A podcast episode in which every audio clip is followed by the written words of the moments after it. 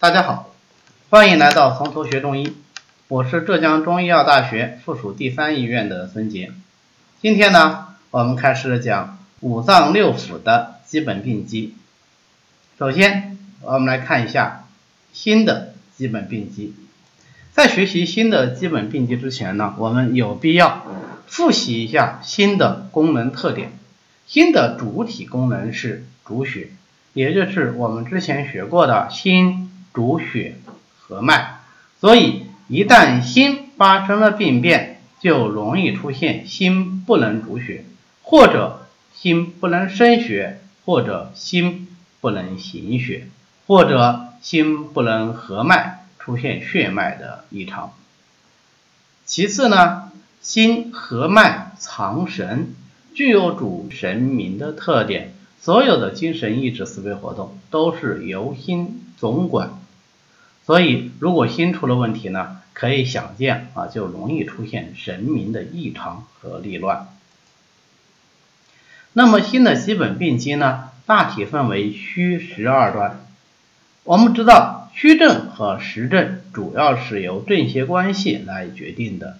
所谓精气夺则虚，邪气盛则实。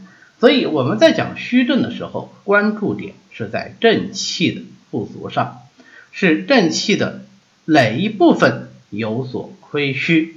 通常来说，讲虚症，人生的正气总归是不出阴阳气血。所以讲虚症呢，也就无非是阴阳气血的亏虚，但是啊，不是每一脏都具有典型的四种亏虚。以心而言，有心气虚、心阳虚、心血虚、心阴虚，可以说是最全的了。但是其他的四脏就不一定了。比如说，对于肺，有肺气虚，有肺阴虚。但是讲肺阳虚和肺血虚呢，就比较少。肺阳虚在临床上是经常可以看到的，但我们通常用虚寒来代替这个阳虚，而肺血虚就几乎是没有。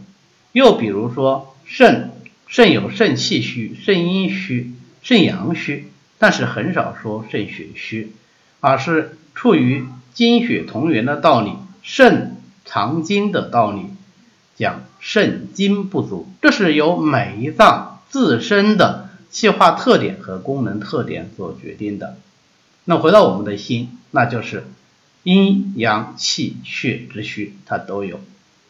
而实证呢，我们的关注点就是在它的邪气特点上。也就是说，我们在研究一个脏腑的实证的时候，关注点是何等之邪气侵犯了脏腑。而治病，比如是由风寒主湿燥火的六淫之邪侵犯，还是由痰湿水饮淤血气滞的内生之邪侵犯，有无夹杂，程度如何？如此等等。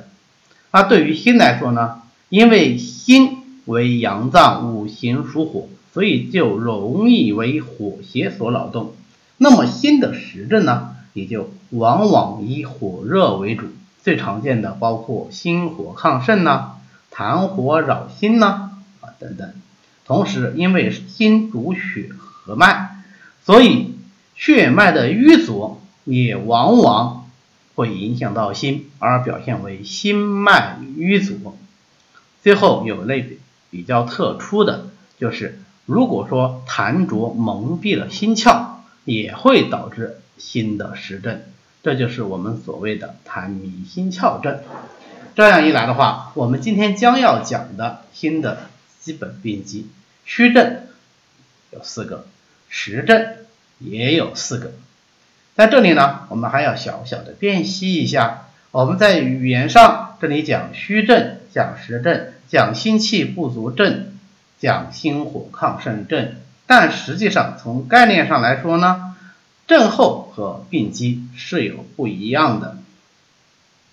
病机是指的人体感受了邪气而发变的过程中出现的各种病理机转，啊症候则是通过我们的四诊望闻问切合参，最后得出的一个关于患家现在所处的病理状态的概括，叫做症候。可是大家可以注意到，病机和症候在实质上来说是非常相似的，无非是观察的主体和客体不一样而已。讲病机是由病情本身演变的机理这个方向去来研究的，而讲症候呢，则是由临床表现而反推病人体内的阴阳气血变化。所以呀，我们在平时的交流和谈论中呢，就经常把病机和症候分的不是那么的严格。这个当然不是严谨的学术态度，却不影响我们日常的交流。所以我们在后面讲的时候，很可能就直接提到所谓的心虚症或者心实症。实际上，在我们今天讲病机的语境下，它就应该指的是心虚病机或者是心实病机。好，那我们分别来看，首先是心虚的病机啊，第一个心虚的病机呢，我们要讲心气不足。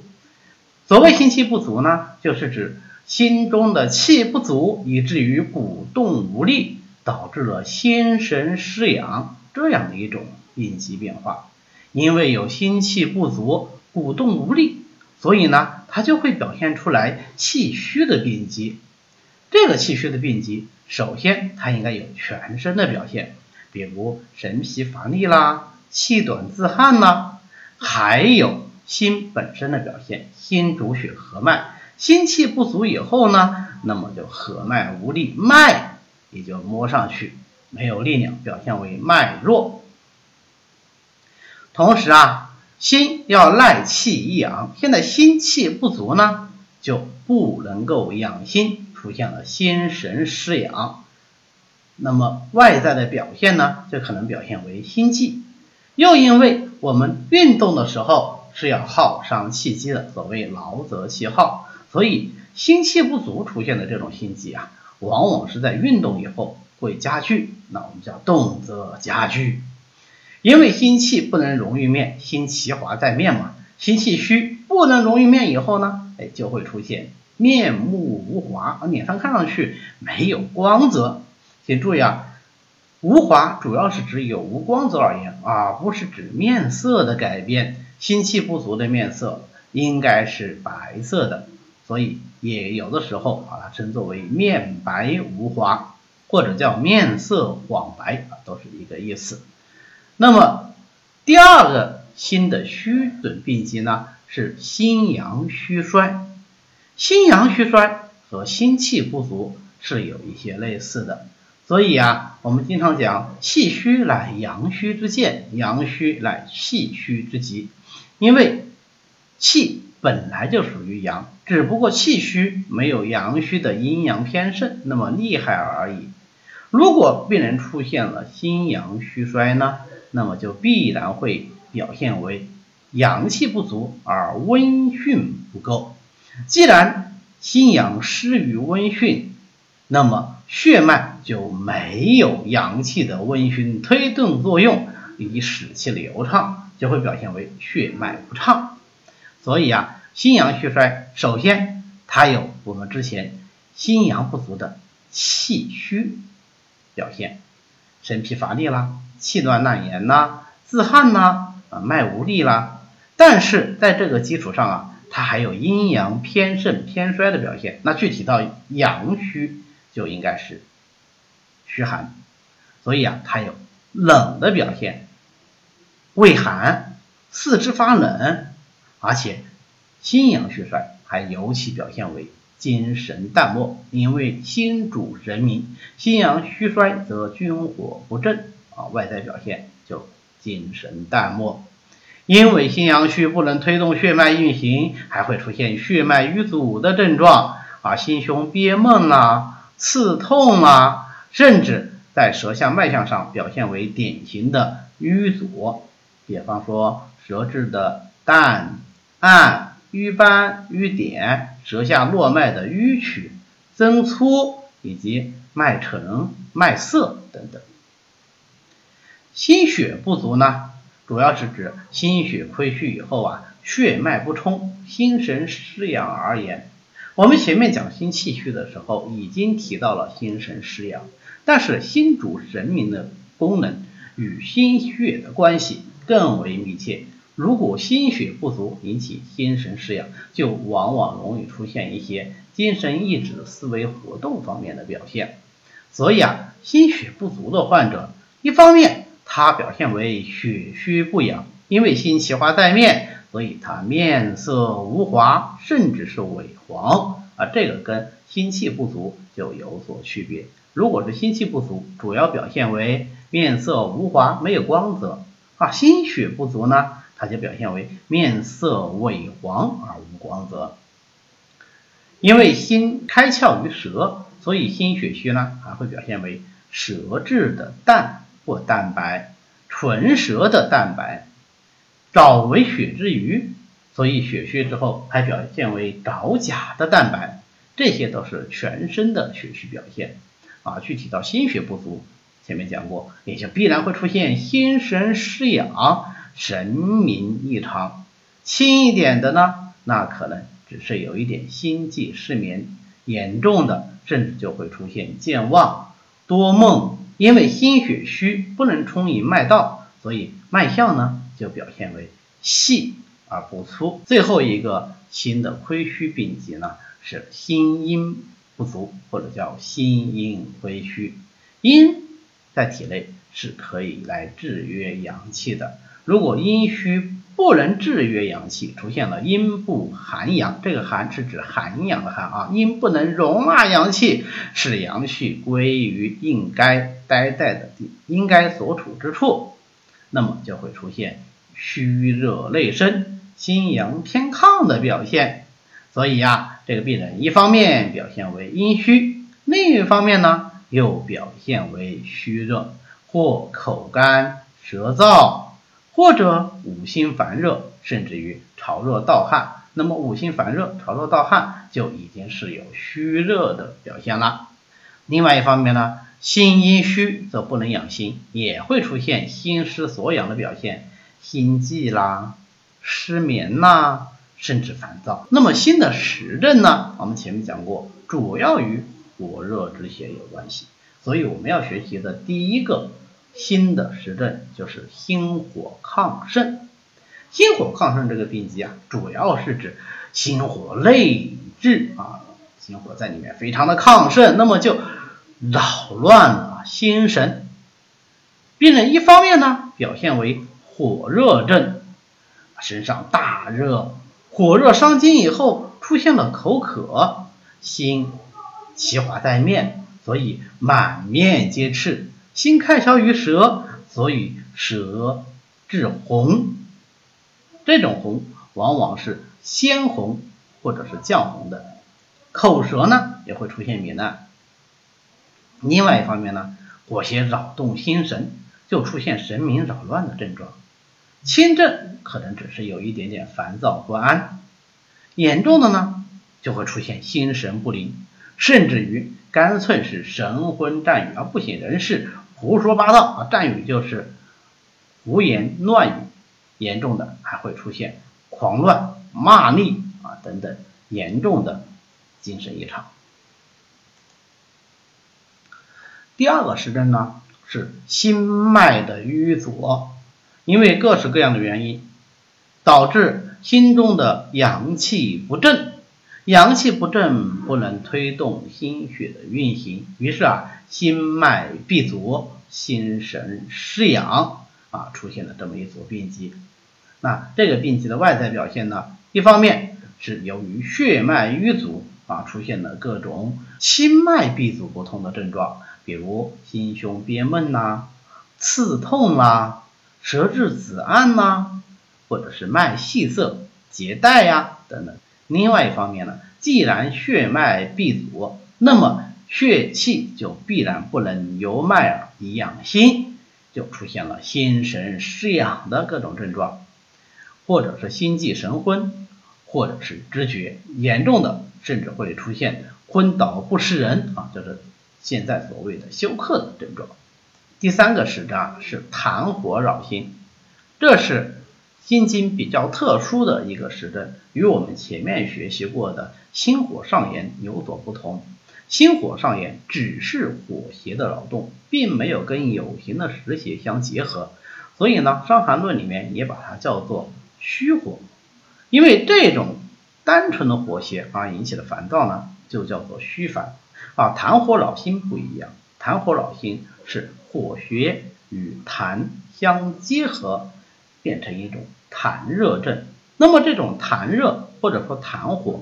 闭阻了心包络以后呢，就会扰乱心神啊。我们知道心包络是带心也受邪的。那有人就问说，为什么不是痰火直接的闭阻心经呢？